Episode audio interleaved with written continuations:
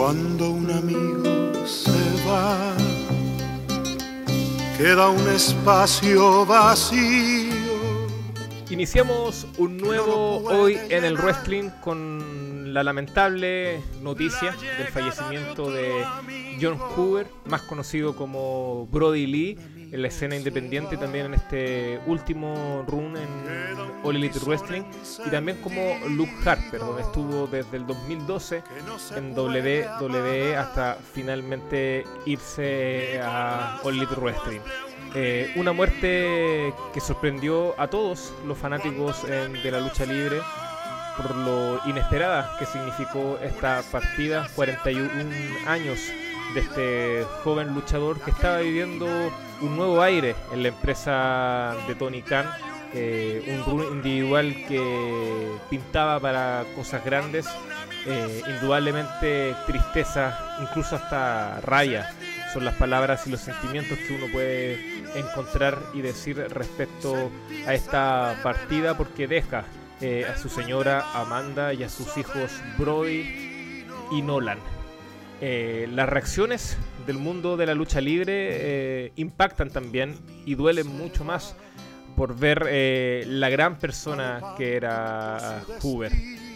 Gente de WWE, gente de Olympic Wrestling, gente de otras empresas de la escena independiente se plegaron con distintos mensajes hablando, bueno, de lo que se sabe, su, lo que nosotros como fanáticos podemos ver, de su extraordinario talento en el ring pero finalmente lo que queda es lo otro, lo gran persona que era, lo tremendo, el tremendo esposo y el tremendo padre que fue. Y eso no lo dicen ahora en la partida, desde hace mucho rato que hablaban de lo gran eh, del gran tipo, un tipazo que era Brody.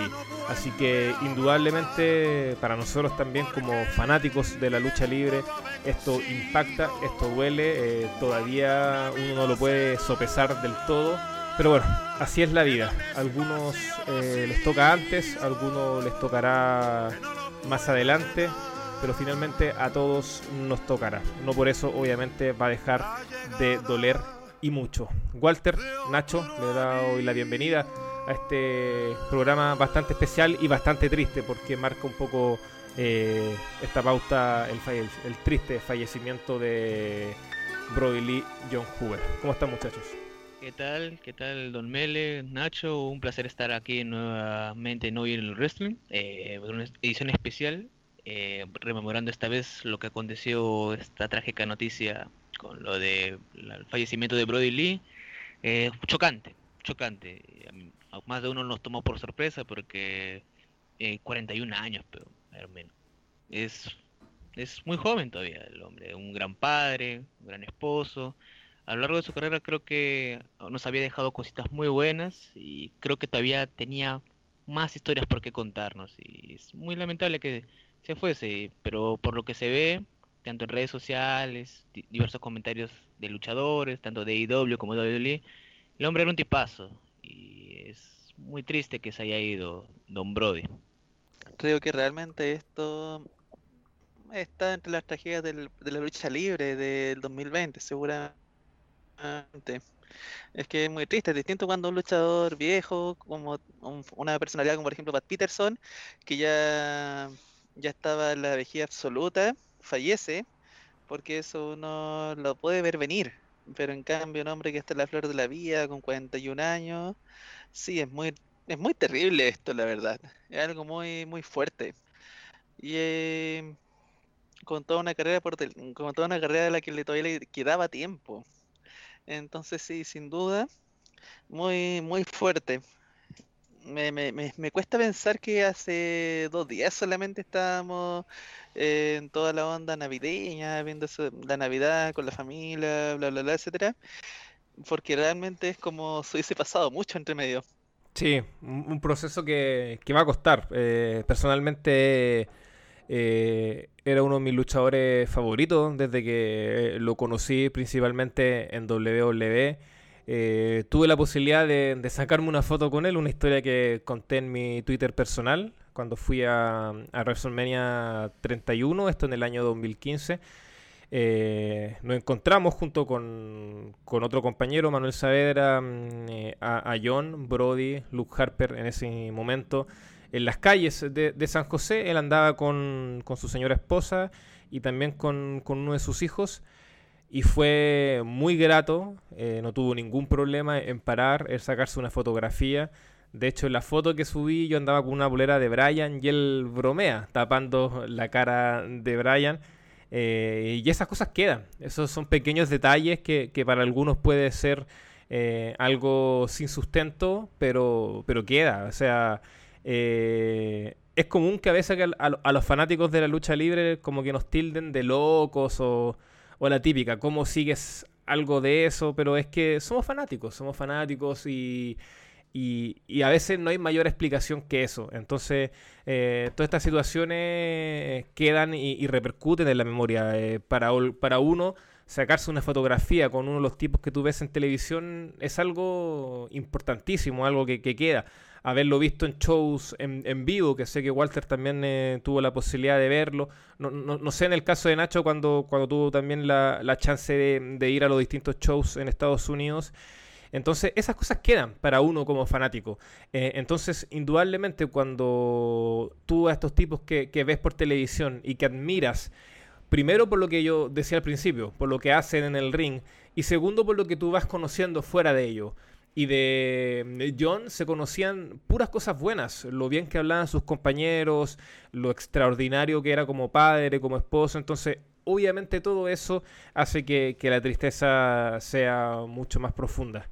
Y a veces es inevitable, es inevitable no, sentir eso, porque también eh, Walter Nacho, eh, eh, uno dice, pero ¿cómo te duele tanto la partida de alguien que no conoces? Alguien que no conoces más allá de lo que tú ves en, televisión. Pero a veces es cosa de, empatizar con algo tan sencillo como, por ejemplo, que el tipo tenía 41 años. Es, para mí extremadamente joven aún, le quedaba mucha vida deja dos hijos. Eso ya también es terrible, te hace cuestionar muchas cosas, te hace reflexionar.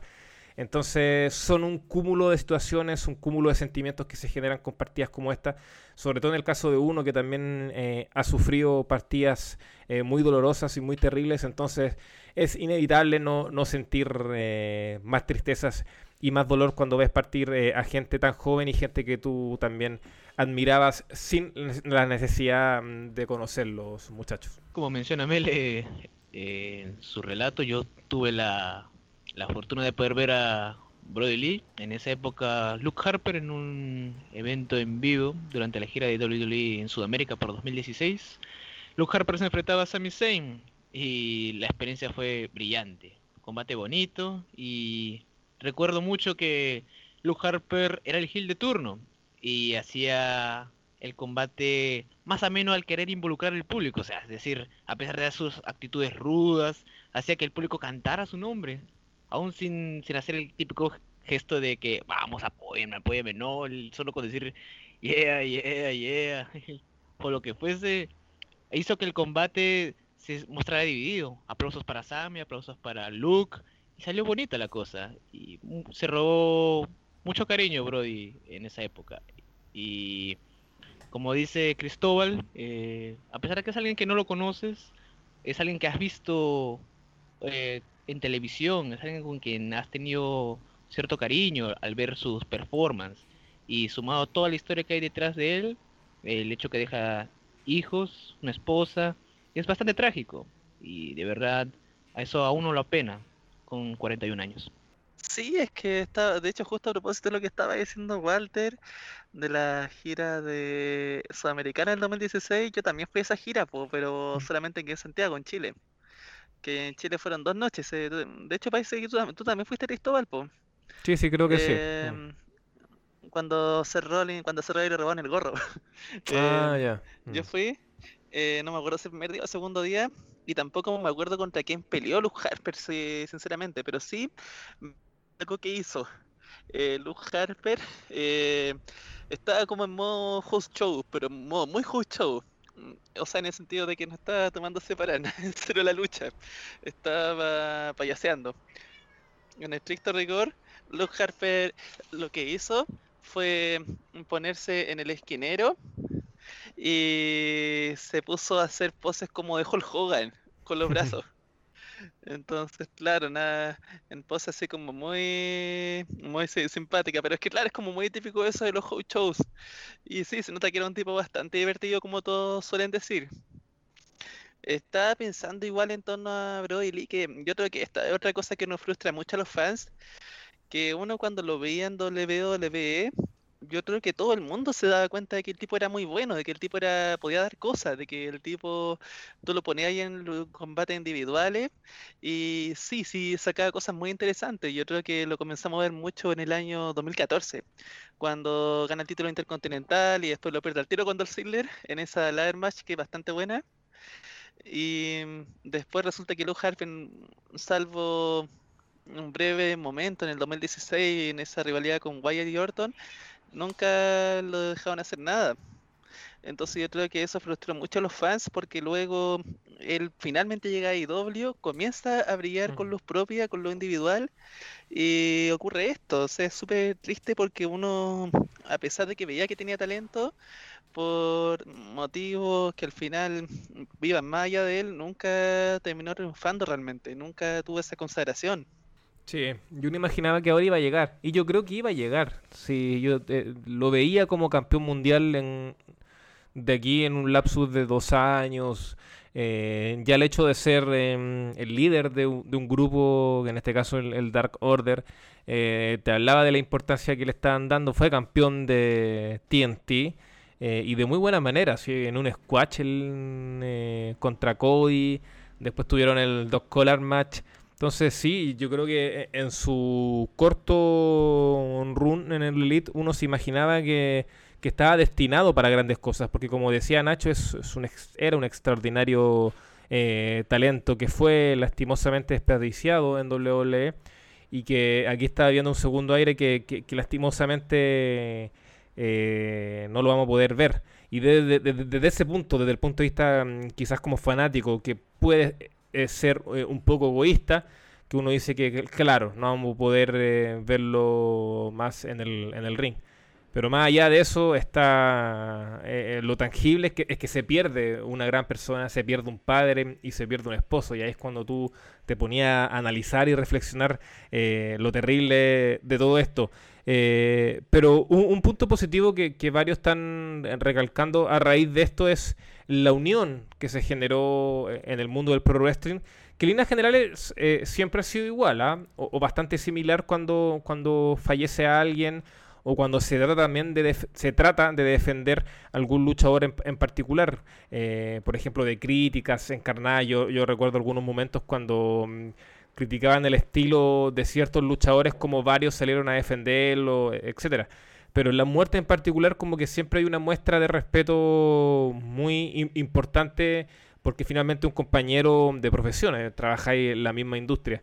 Pero acá en particular, por ejemplo, eh, que All Elite Wrestling a través de su cuenta de Twitter empezó a retuitear a todos los eh, las figuras de WWE, incluido Vince, y a los todos los luchadores de, de Brody Lee. Entonces, eso te marca de que de alguna otra forma, uno, eh, Brody Lee era una figura transversal, o sea, que cruzaba compañías. El tipo fue querido en cada uno de, de las compañías que estuvo, desde la escena independiente hasta estar en dos empresas importantes. Mm, y lo segundo, que, que finalmente atrás eh, queda todo tipo de, de batalla, de guerra. Eh, y todo tipo de, conflictos que pueden haber entre fanáticos y al final queda esto, que, se va un hombre muy importante eh, para muchos, eh, sobre todo para los fanáticos más, jóvenes, para la generación más nueva que crecieron viendo a la familia Wyatt y que ahora lo seguían viendo Walter Nacho. Oye, este, como mencionaban, este, de Brody con su papel de Dark Order estaban ganando bastante, bastante protagonismo. E incluso me acuerdo de este combate que tuvo este año con John Moxley, el combate con Cody, combates muy buenos. Y ahora lo que deja la interrogante es cómo, cómo harán ahora que Brody no está en el tema de Dark Order. Es otro tema que se verá cómo hará AEW para poder buscar reemplazar a Brody, no, o no sé cómo harán, pero deja bastante la duda porque es un grupo también de bastantes luchadores talentosos que eh, se les está trabajando en cierta medida. Ana Jay, el, Reynolds, Silver eh, y un par más ahí. Mm, sí, no, van a ser varias las interrogantes que vienen con esto. Aunque imagino que, claro, en, en Elite Wrestling todavía están sopesando esto, aunque eh, este problema pulmonar por el que termina falleciendo mm, Brody Lee, que no tiene relación con el COVID, como dijo su esposa.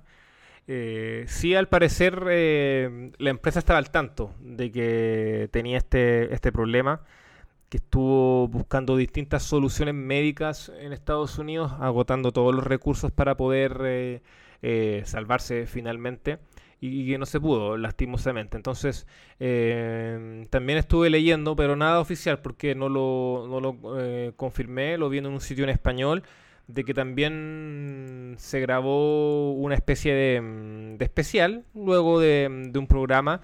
en, modo de homenaje donde Brody Jr., el hijo de, de Brody, que también era muy fanático de la lucha libre, que lo acompañaba a distintos lados, eh, le gana como una forma simbólica el título a, Kenny Omega. Entonces, eh, todo esto obviamente eh, lo digo como nada, nada oficial, pero que aparentemente en el Elite estaban un poco al tanto de esta lucha de, Harper que estaba como muy grave y muy complicado em, para seguir con vida y por algo también termina desapareciendo de la, de la programación, que estuvo ausente bastante tiempo. Nada, pues muchachos, creo que va, a costar mucho dar vuelta a la página. A mí personalmente no me gusta esa frase de el show debe continuar. Eh, la vida sí continúa, eso estamos claros. Y como yo decía al inicio, finalmente somos una especie de pasajeros en este mundo terrenal, como que tarde o temprano todo nos va a tocar partir. Obviamente siempre lo ideal es es partir, por lo menos desde mi visión, no sé cuáles tendrán ustedes, pero partir cuando ya agotaste todas tus fuerzas, cuando quizás no tengas nada que entregarle eh, a este mundo, o etcétera. Pero en general, cada vez que pasan casos como estos, las reflexiones, los análisis eh, son muchos, son muchos los que uno se hace y, y nada, pues, al menos va a quedar esos registros de sus grandes combates los clásicos, por ejemplo, el 3 versus 3 de, de, Chill versus la familia Wyatt, para mí una de las grandes luchas de la década eh, en WWE y probablemente las mejores también de la era PG. Como decía Nacho, la lucha con Ziggler también eh, muy buena. Eh, no puedo hablar mucho de la escena independiente, sería un poco mentiroso de mi parte, así que hay tarea pendiente ahí para, para ver, pero por supuesto quienes nos estén escuchando nos pueden dejar distintas recomendaciones en los comentarios la lucha con Ziggler, como decía, eh, lo que entregó en All Elite Wrestling. Para mí una de las mejores luchas del año fue la lucha titular con John Moxley. A mí me gustó mucho, mucho, mucho. Entonces, queda eso, pero va a costar, va a costar mucho, por lo menos de mi parte, sopesar todo, todo este tema, Nachito Walter. ¿Algo que agregar o ya damos vuelta la página en esta edición de Hoy en el Wrestling. No, no, no, Cristóbal, yo creo que ya lo dijiste todo. Lo demás ya sería redundante. Deberíamos pasar ya a otros temas, yo creo. Sí, ya. Pasemos a otros temas. Eh, cuesta, cuesta mucho, pero, pero bueno.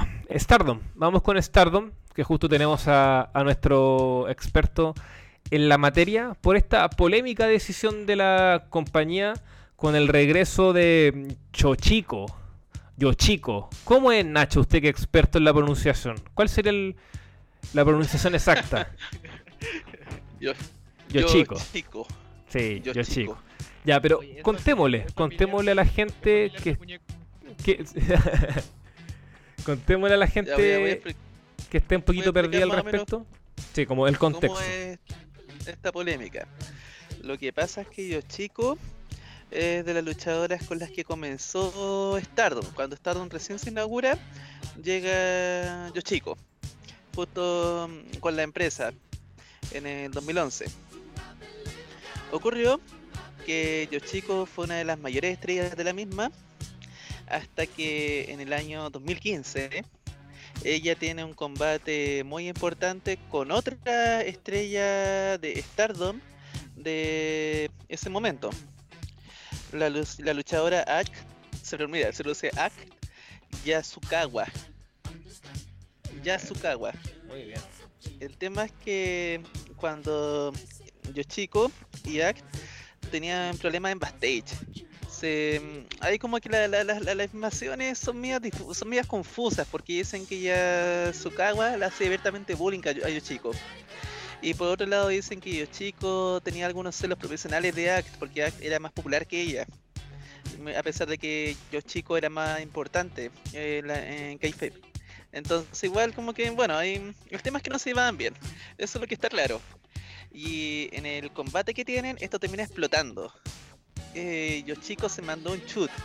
Para explicar bien qué un shoot, un shoot es cuando un luchador se le va la olla en un combate.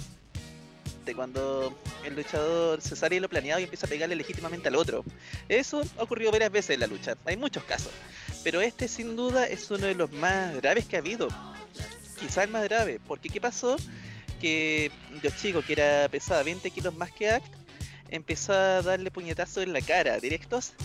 Y resulta que Act, aparte de que los golpes son muy fuertes, la habían operado de cataratas, tenía una operación en los ojos, no, no hace mucho tiempo atrás. Entonces Yoshiko la golpearon lo- en, la- en los ojos directamente.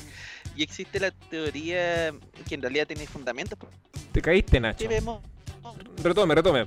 esa brutal. Le desfiguró totalmente la cara. Fue brutal, absolutamente brutal. Fue una de las muestras de antiprofesionalismo más fuertes que se han visto en la industria. Esto provoca que yo que Yasukawa tenga que ser operada varias veces para poder sanarle esas lesiones y aún así el daño es tal que al final tuvo que retirarse. En cuanto a Yoshiko, al día siguiente la despidieron de Stardom, pero no hubo sanciones legales, eh, se retiró, pero volvió a luchar al año siguiente, la recontrataron en otras promociones, y mientras que Yasukawa te, al final tuvo que retirarse de la lucha y vivir con las secuelas de esas lesiones, Yoshiko siguió luchando afuera. Se siguió moviendo por varias empresas. De hecho, al final terminó luchando como en todas las empresas, menos en Stardom, porque estaba vetada. ¿Y qué es lo que pasa ahora? que Stardom le dio el perdonazo finalmente.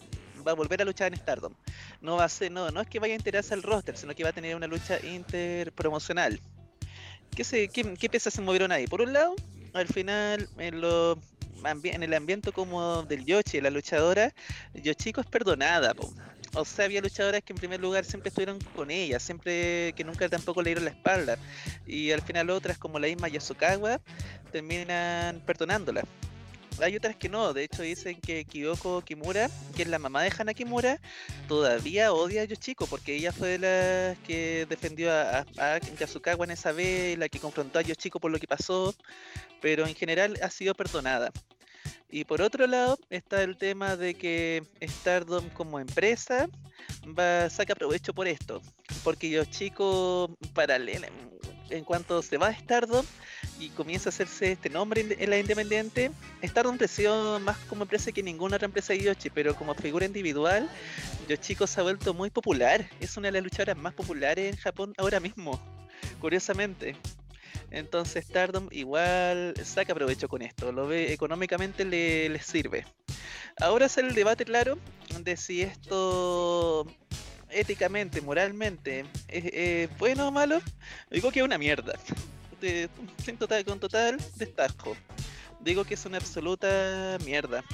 Da igual- más allá de que Yasukawa la haya perdonado, lo que hizo Yoshiko es esa esa weá, ese, esa, ese comportamiento, esa- ese antiprofesionalismo que ya eh, llega a un nivel épico, no solamente daba para que nunca más volviera a luchar, ya debería haberlo metido a presa, y no ocurrió. Y pucha, a pesar, pensando en la idea de que se rehabilitó, porque claro, ese es como el argumento, no, ya nunca más lo puedo volver a hacer, tampoco es que mm, yo diga que yo, yo dijera que hay una prueba como tan fuerte de que nunca más volverá a pasar esto, porque, bueno, te pueden rehabilitar de muchos crímenes, pero siempre está la posibilidad de que volváis a recaer. Y ella demostró un comportamiento que casi ningún luchador va a tener nunca. O sea, ella, prácticamente mató a una compañera en el ring. Eso, ¿cuándo más se ha visto? O sea, es una cuestión impresionante. Ella nunca, no, nunca debería haberse vuelto a subir al ring. Y todos los que avalan que siga luchando, yo digo que están cayendo en la hipocresía máxima. Al menos esa es mi postura. Ustedes viendo postura sensata, por supuesto. En verdad. Pero, pero cachando cómo es, ¿qué, ¿qué opinan con respecto a esto? No, yo me quedo con tu opinión, me parece que es sensata. Creo que más allá de eso sería redundante mi parte explayarme por qué. Me parece que con lo que tú dices eh, es suficiente, con un poco de, ética al momento de, subirse a un ring. Entonces no sé si personas de esa calidad deberían tener una eh, segunda oportunidad. Walter. Más fuerte, Walter.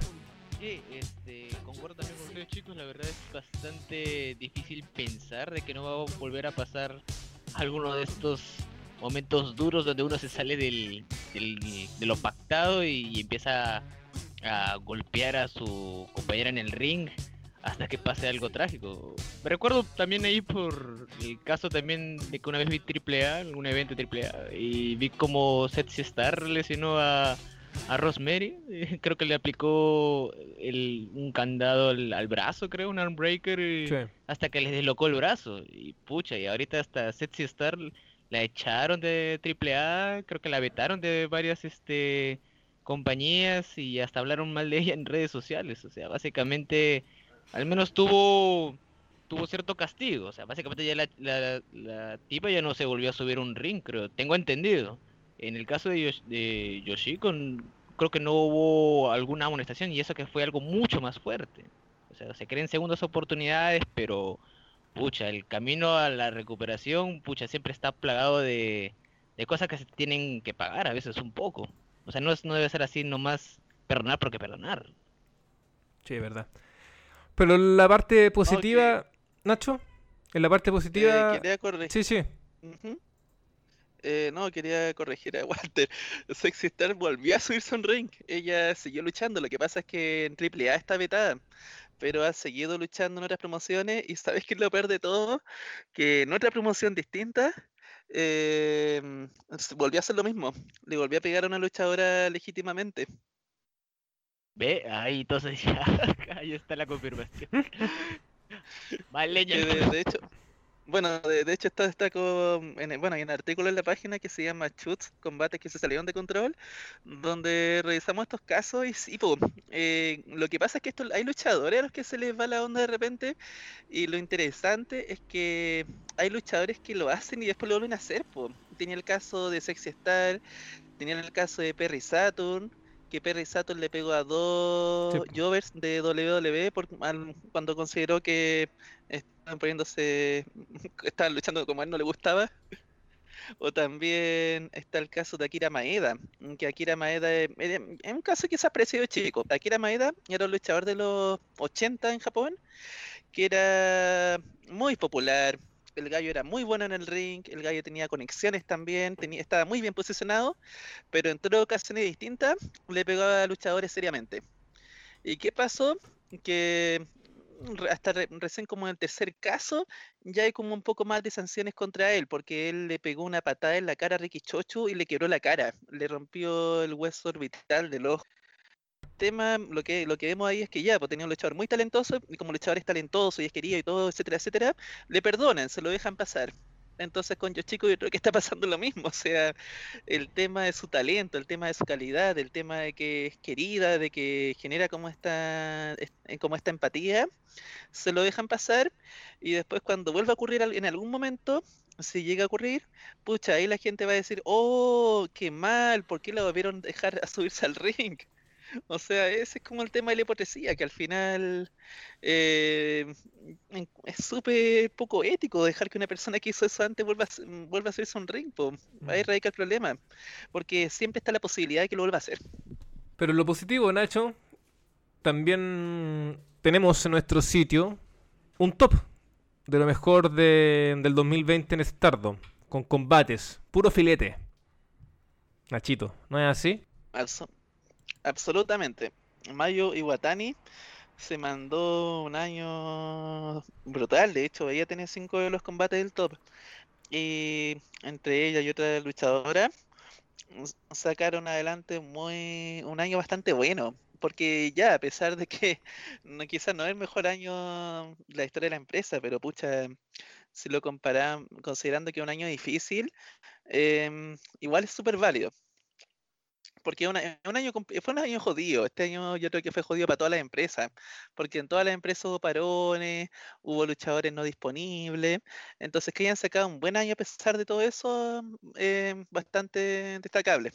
Sí, por supuesto que ese artículo, muy recomendable, sobre todo para los fanáticos del Yoshi, eh, está eh, en nuestro sitio, ahí en portada, lo estoy viendo en este momento, Lucha Libre Top 10, mejores combates de Stardom en el 2020. Nacho, pensando para el 2021, me, va a ver otras empresas de Yoshi o no? Lo están pidiendo varios, ¿ah? Se lo están pidiendo. Yo sé que requiere tiempo, tiempo y tiempo. Sobre todo tiempo, que es la clave. Pero, ¿qué le podemos decir al respecto a sus seguidores que le están planteando esa posibilidad? Mira, si, si, si, una de mis favoritas se va a Stardom, yo creo que ahí sí lo haría definitivamente, porque a pesar de que hay, de que Stardom me gusta, debo decir que hay luchadoras que me gustan mucho de Stardom, que están en la B. Eh, Kiona, Momo Watanabe, son luchadoras tremendas, que están, que yo diría que están probablemente en el top 5 de la empresa, y las tienen ahí nomás. Si, si cacha, si cacha esto, presencia en Bradley Kingdom, en el evento grande de New Japan, y allí van a tener unos dark matches, unos combates oscuros, unos combates no televisados. Momo incluyeron a todo el equipo de Momo Watanabe, menos Momo Watanabe. O sea, a, sus, compañeras van a participar, pero ella no. Ella no la invitaron. O sea, no sé, hay luchadoras muy buenas en Stardom que encuentro que no las están aprovechando y quizás después les terminando la cuestión y se vayan. Ya yo me iría con todo, pero de todos modos, sí, sí, sí, sí hay luchadoras muy buenas fuera de igual podría motivarme una de esas, todo depende al final de cómo se vayan dando los tiempos, que al final el tiempo es como lo complicado, es difícil como comprometerse a algo si después ya no podéis cumplir, básicamente. Sí, sí, el tiempo con, es complejo. Lo, con lo que yo, con lo que sí me puedo comprometer eventualmente, porque ya estaba una promesa para el blog, es que quiero ver un poco de Yoshi, pero de los 90, y que y de ahí sacar un poco igual porque hay hartos clásicos ahí, entre Bull Nakano, eh, Manami Toyota, uh, Yakong. Ahí podríamos ver algo más adelante. Ya, vamos a cobrar la palabra en su momento. Oye, hablando... ¿Mm? La vitina del, la del Yoshi los 90. Oye, y hablando de tops de combate, Walter eh, salió en www.com el de las 25 mejores luchas del año. Eh, esto obviamente según los encargados de la página de WWE, ranking que siempre son muy controversiales, como que a esta altura del partido ya no vale la pena ni enojarse o, disfrutarlos porque son muy especiales, muy particulares. Pero a ver, hagamos un repaso de los primeros 5 lugares, el top 5, Walter. Usted va a ser el encargado de contarle a nuestros auditores y quiero saber sus opiniones al respecto, pero breve, así con, palabras. No vamos a analizar combate por combate, pero, pero nómbreme, nómbreme cuáles fueron estos top 5. Hacer que se me el micrófono, Walter. Se escucha un poquito bajo.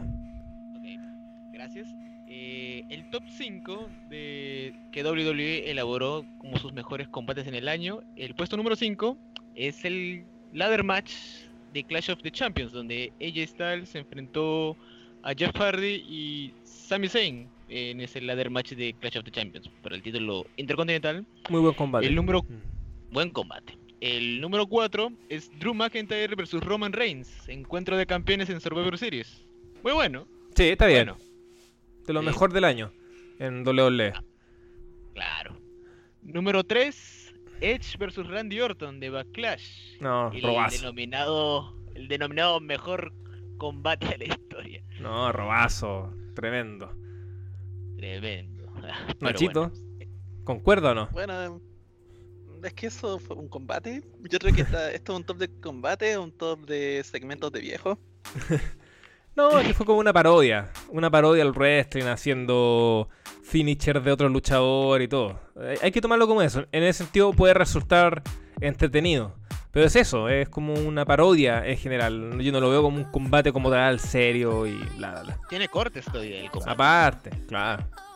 Qué punguería, pero, pero qué punguería, weón. Se viene más punguería, Nacho, tranquilo. A ver, este, número 2 es Sasha Banks versus Bailey por el título femenino de SmackDown en Hell in a Cell. Ya, bueno bien. también, Sí. ¿sí? Y el número 1 es Undertaker versus AJ Styles Boneyard Match de WrestleMania 36. No, acá le dejo el micrófono a Nacho. Exprésese. Bueno, mira, lo, lo- lo único que me pregunto, weón, es si. Puta, tuvieron que demorarse 5 años para hacer ese combate. Porque yo creo que Undertaker esperaba un combate, o más bien un segmento donde no era pena para poder retirarse, po. Y tuvieron que, como pucha, no le resultó en WrestleMania 20, en WrestleMania 31, ni en 32, ni 33, ni 34, ni 35, porque todas eran puras mierdas. O sea, todos esos combates que tuvo por ese rato, pura mierda, hasta que le sale esa weá. O sea, tu- tuvimos que esperar a eso para que el viejo culiado colgara las botas. Porque claro, acá, acá como que le aplaudieron con las teticas el combate. Ahí todos ya, todos felices. Y ya el viejo culiado pudo retirarse en paz. Qué, qué paja, weón. Y más encima, puta, hasta el final el viejo no le hizo el carre a nadie, eh. Una punguería. Ya, mira, eh, yo me voy a desligar eh, a esta altura del partido porque en su, en su momento disfruté el combate, de hecho, bueno, el segmento. Eh, encontré que, estuvo bueno, en general estuvo bueno. Y, no me sorprende que esté en este ranking. Yo lo pondría, de hecho, si tuviera que hacerlo como un ranking de las 25 luchas. Pero no, no lo pondría primero ni cagando. Creo que ahí, ahí es la diferencia. Exagerado, ¿o no, Walter? Demasiado. Ahora, si uno ve también el ranking completo de los 25, de que hay unos combates muy buenos que han quedado demasiado atrás. Por decir, Daniel Bryan versus Drew Gulak de Elimination Chamber quedó en el 25, como raspando entrada. Oye, y el Oye, Brian ¿sabes qué? AJ, sexto, ahí estoy Me viendo. sorprende, Sexto. me sor- ¿Sabes qué me sorprende que hayan metido el Daniel Bryan versus Drew Gulak? Honestamente, que lo hayan incluido ya, ya me hace valorar mucho eso porque yo pensaba que le iban a dejar fuera del ranking, con- conociendo como para WWE que es un buen combate. Bueno, sí, una, una vez me acuerdo que en un Lammy Awards eligieron John Cena versus La Roca como el mejor combate de ese año, po. O sea, John Cena contra La Roca sin cardio, pues, weón. Oye, pero Entonces, para- ya te puedes esperar todo. Sí, mira, Oye, pero para, Car- para, Car- para Carlitos, este Roman Reigns versus Jey Uso eh, de Clash of the Champions es número 20. ya, no, no, no es una mala posición. Al menos está. Al menos está. Sí, la, la que me genera ruido es el Royal Rumble masculino. 14 me parece muy poco. Yo creo que top 10, top 10 fijo. Es un muy buen Royal Rumble. Muy bien construido. Como no que pasaba hace mucho rato. Quizá WWE no lo quiere meter porque estarían porque estarían admitiendo mucho que les cuesta hacer un Royal Rumble decente, weón. Claro, puede ser eso. Sí. Sí, y la Oye, única... el Royal Rumble femenino? ¿Dó- ¿Dónde el Royal Rumble femenino? No, no, no parece. ese, ese cuando, ¿se acuerdan cuando el otro día estábamos hablando? Nadie se acordaba de los finalistas del Royal Rumble femenino. O sea, ta- tan malo fue. Nachito, pare con su odio con el Royal Rumble femenino. Una Se- idea de mierda. Se viene otro, se viene otro. Qué bueno. Se viene otro. Y otro, y otro, y otro, hasta que al final se aburran y no lo hagan más, weón. Es una idea de mierda. bueno. Bueno, eh, Nachito, acá le pongo presión. Eh, ¿Usted se va a poner la capa para hacer esta nota en nuestro sitio del top 25? a ver, a ver. Nachito, Pero, ¿cómo un top 25 de qué? No, pues este, po. Hacer la nota. WWE elige Ah. sus 25 combates. Sí, sí, sí tranquilo, Chon. Ya. no, te no, no te noto muy convencido. No, pero bueno, acá. hac- Hacer la, hacer la pega de la página. Ya. O si no, tiene que ponerse la capa. ya. O si no puedo ponérmela yo, pero usted sabe que yo estoy medio complicado de Medio salud. débil. Sí. Lo que pasa es que Cristóbal tiene el hombro dislocado. O sea, o- contracturado. Contracturado. No, si fuera dislocado no estaría acá hablando, probablemente. No, en todo caso. Sí, sería no, peor. se contracturó el hombro porque. Ahora explíquenos cómo se lo contracturó. No, ¿Es haciendo que ejercicio. estaba haciendo la Spear? No, La, la Spear como, como Goldberg? ¿O estaba haciendo la Spear de Edge? O la Spear de Roman Reigns. yo creo que la de. Con cueva me da para la de Edge. Como si más flaco y. Harto fea la Spear de Edge, weón. Pero bueno.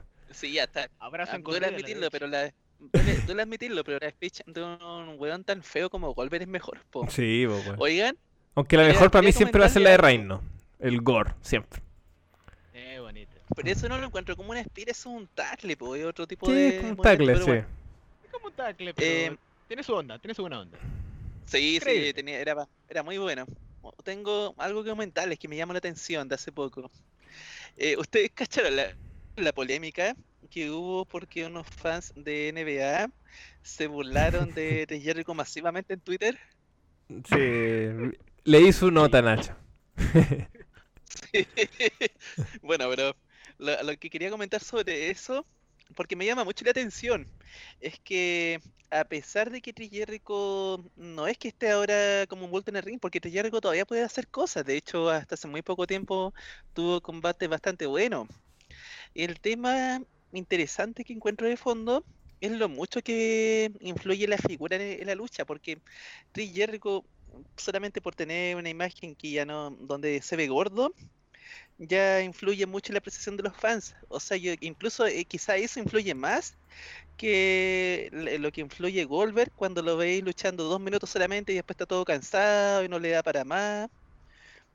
Porque por último Goldberg igual como que tiene físico, a Mm. pesar de que su cardio sea el de un viejo retirado. po. O sea, ¿entienden a lo que voy? Que quizá que la imagen igual sigue influyendo mucho en los fans de la lucha. Porque ven, por ejemplo, a Goldberg todo musculoso y encuentro que no, no, lo, no, no lo- no lo molestan tanto, a pesar de que Goldberg ya no te da una lucha que dure más de un minuto y medio, dos minutos, porque después ya no, no, agu- no- no aguanta más. Mm. Es que en este caso, Nacho.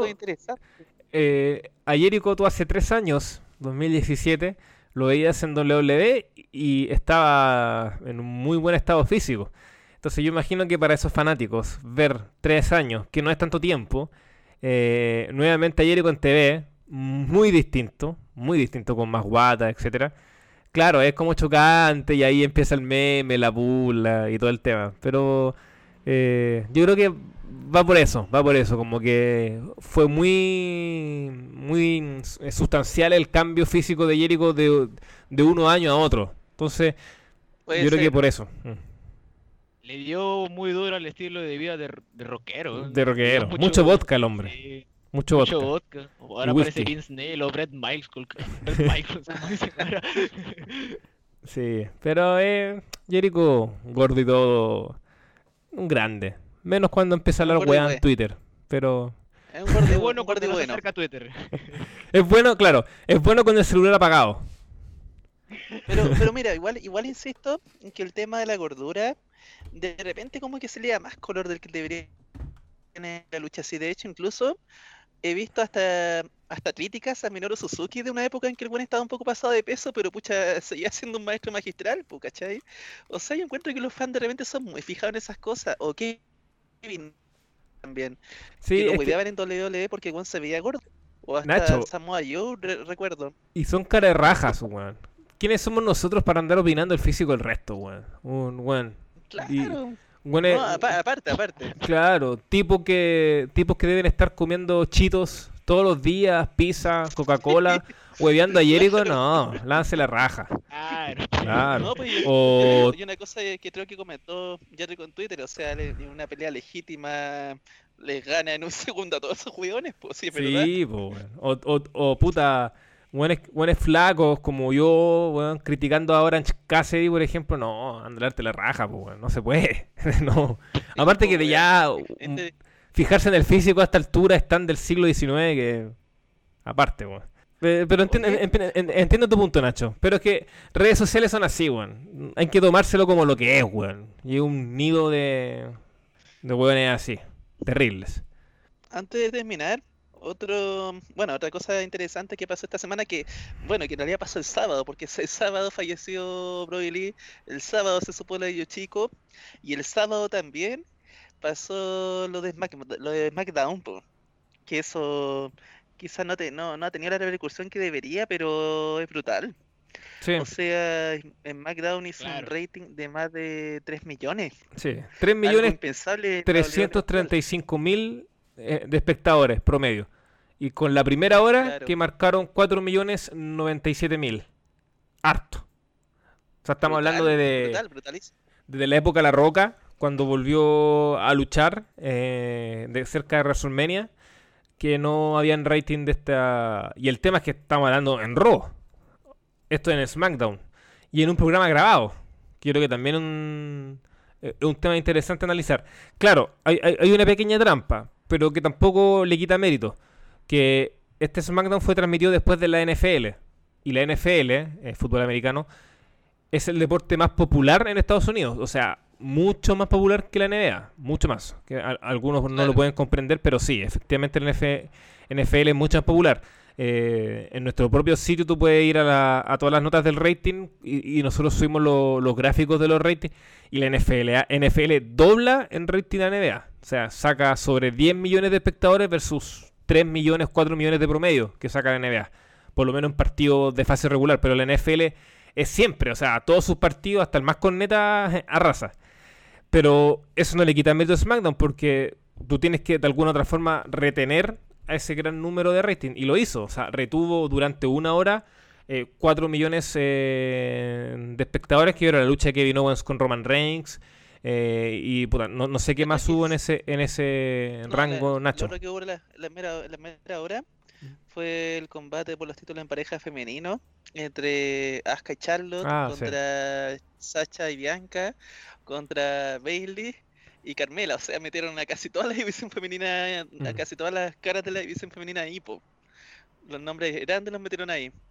Faltó nada más que metieran a China con Nia, po, ¿cachai? Sí. Y a, la- y a. Lana con Alexa, pero metieron casi todo eh, a casi todo el filete en una en un solo combate. Sí. Igual, yo creo que el tema de Roman con Kevin Owens es como la otra trampa, porque eso fue el opener del show. El Sí. show comenzó con eso. Entonces tuve tuve a Roman Reigns, que hoy en día la mayor apuesta de WWE, el tipo que más llena asientos, le duela a quien le duela, y eso igual funcionó. Porque oye, eh, ho- hoy en día en Twitter tú ves a gente diciendo, no, si Roman Reigns no es Dragon, no, si lo de SmackDown no tengo nada que ver con Roman Reigns. No, tiene que ver. Tiene que ver. Un huevón Claro, por ahí nomás. Huevones Sí. nomás. Puro, Sí. puros hueones, sí. Tiene que ver Roman y tiene que ver que haya defendido el título universal. O sea, fueron dos ganchos eh, tremendos, tremendo. Y, y, y ojo, que el rating de SmackDown ya es, es primera vez que llega a 3 millones de espectadores con este aliciente de, de la NFL antes.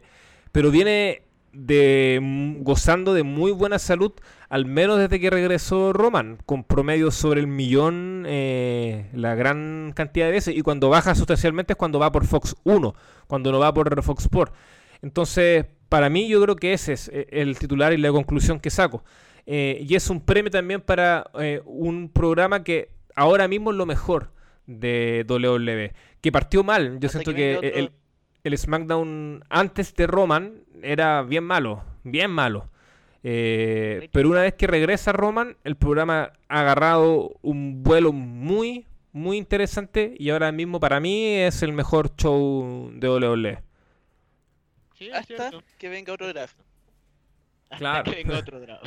Sí. Oye, pero, pero miren, si es, si bien es cierto de que Roman y Kevin Owens eh, estuvieron parte de la primera hora junto con la división femenina, por ejemplo, si ponías a otros peleles, por decir, pones un Otis contra Nakamura, pues la gente va a pasar volando, pues, no, no van a querer verlo. No es lo mismo que te pongas un Otis con Nakamura que pongas un Reigns versus Kevin Owens, pues. No, ay, sí, difícilmente que. No, difícilmente van a quedarse viendo 3 millones de personas una guay infumable, po. Sí, po. Sí, no, si eso influye. WWE lo montó muy bien, tuvieron un muy buen, o sea, lo supieron adelantarse a lo que venía, lo montaron muy bien. Sí, sí, fueron, muy inteligentes. Y, y eso es importante también decirlo, eh, resaltar, de que la NFL es mucho más popular y da mucha más audiencia que la NBA. Lo digo porque All Elite Wrestling también ha competido, o sea, ha, estrenado programas post NBA y, es- y, y está lejos de llegar, por ejemplo, el millón. Pero eso es porque efectivamente eh, la NBA eh, no es tan potente como se piensa en diferencia, a diferencia de la NFL. O sea, la NFL es brutal. Y por algo también eh, el rating de Raw eh, ha bajado sustancialmente a lo largo de los años. Culpa propia, obviamente, pero porque siempre ha competido o en gran parte de los lunes con la NFL. Y la NFL como que se roba todo, todo. Entonces también es un dato importante de señalar. Ya, eh, Otro- ¿algo más para, para el cierre. Walter Nacho? Sí, un- a propósito del tema, el rating de Raw, no quiero decir el rating de SmackDown, que estuvo en los 4 millones, compitió en, la- en las dos horas con un juego de la NBA. En la, en la segunda hora perdieron totalmente, pero en la primera hora eh, SmackDown eh, superó levemente a la audiencia de la NBA. A pesar de que las demos fueron superados levemente por la audiencia de NBA, pero cacha, po, la primera hora de SmackDown tuvieron un poco más de audiencia que la NBA, algo que, claro, también Mm. es impensable hoy en día. Sí, O sea, para considerar esos números que hicieron. Estoy Lo malo viendo. es que yo creo que, a, pe- a pesar de que hay una, puede que haya una subida sustancial de audiencia, puede que esto sea un espejismo nomás y que el próximo viernes igual después venga otro descenso y vuelva a mantenerse como em, en los 2 millones de espectadores, que es probablemente lo que va a pasar después. sí. Oye, pero Eso, si comparamos lo- este dije- mes con el anterior, sobre los- están sobre los 2 millones. Sí, sobre los 2 millones. Yo dije el millón, me equivoqué. No, es sobre los 2 millones que está SmackDown promediando. Sí, el programa que más marca, más que Raw. Entonces, sí. De hecho, Mm.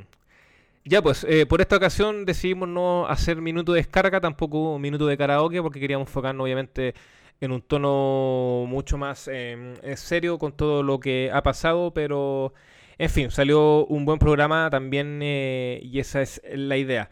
Walter, Nacho, eh, agradecimientos, no sé si quieren decir algo más de, de todo lo que hablamos, algo que para ustedes que quedó pendiente. Y con sus palabras cerramos esta edición de Hoy en el Wrestling. Recuerdo que no, les recuerdo, mejor dicho, que nos pueden eh, escuchar en Spotify, también en iVoox y también en iTunes. Y estén atentos al sitio porque ya se viene lo bueno, lo malo y lo feo de Impact Wrestling, lo bueno, lo malo y lo feo de All Elite Wrestling y también lo bueno, lo malo y lo feo de WWE. Y con eso cerramos estos especiales de fin de año. A ver eh, no, si hacemos no un habla- top. no de Raw, ¿cierto? ¿Ah? Y vamos a hacer de Raw, ¿cierto? ¿De qué? De Ring of Honor. No, no. De Raw. Yo pensé de Monday Night Raw, yo escuché. Yo también escu- entendí Ro. Es que, bueno, eh, ahí no te culpo porque a mí también me cuesta diferenciar la pron- pronunciación entre Ro y Ro. Es, es difícil. Sí, sí, sí, entiendo. Bueno, Entonces- pero ahí. Es que, No, que eh, of Honor parece que sería. Yo no, de Ring of Honor estoy feo. perdidísimo hace rato. Ya la dejé de ver hace mucho tiempo. Pero sí, No qué- mi intención es, es- es conseguir a alguien. Ustedes lo saben.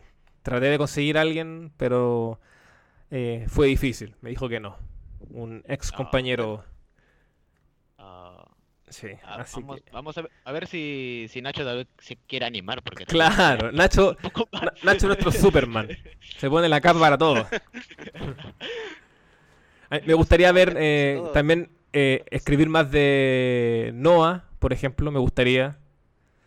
Me gustaría que se escribiera más de otras empresas japonesas, pero la- lastimosamente no somos magos, no tenemos el tiempo suficiente todos para, para eh, estar eh, atento a cada empresa. Pero al menos, sí, este año eh, con Stardom hicimos una buena labor, siento, también con, con Richard y, y Game Change. ¿Cómo, es? Bueno, tú. Game Changer Wrestling, ahí sí. La GCW. La tuve que googlear, ¿ah? no me acordaba cómo se llama. Entonces también ahí hemos tenido sus reviews bien polémicas también. Entonces, poco a poco, poco a poco vamos a ir teniendo más, más capacidad, más manos en la idea. Ya, eh, no nos eh, alarguemos más, no divaguemos. Nacho Walter, un placer, que estén muy bien, cuídense y nos encontramos en otra edición de hoy en el wrestling. Chao, chao.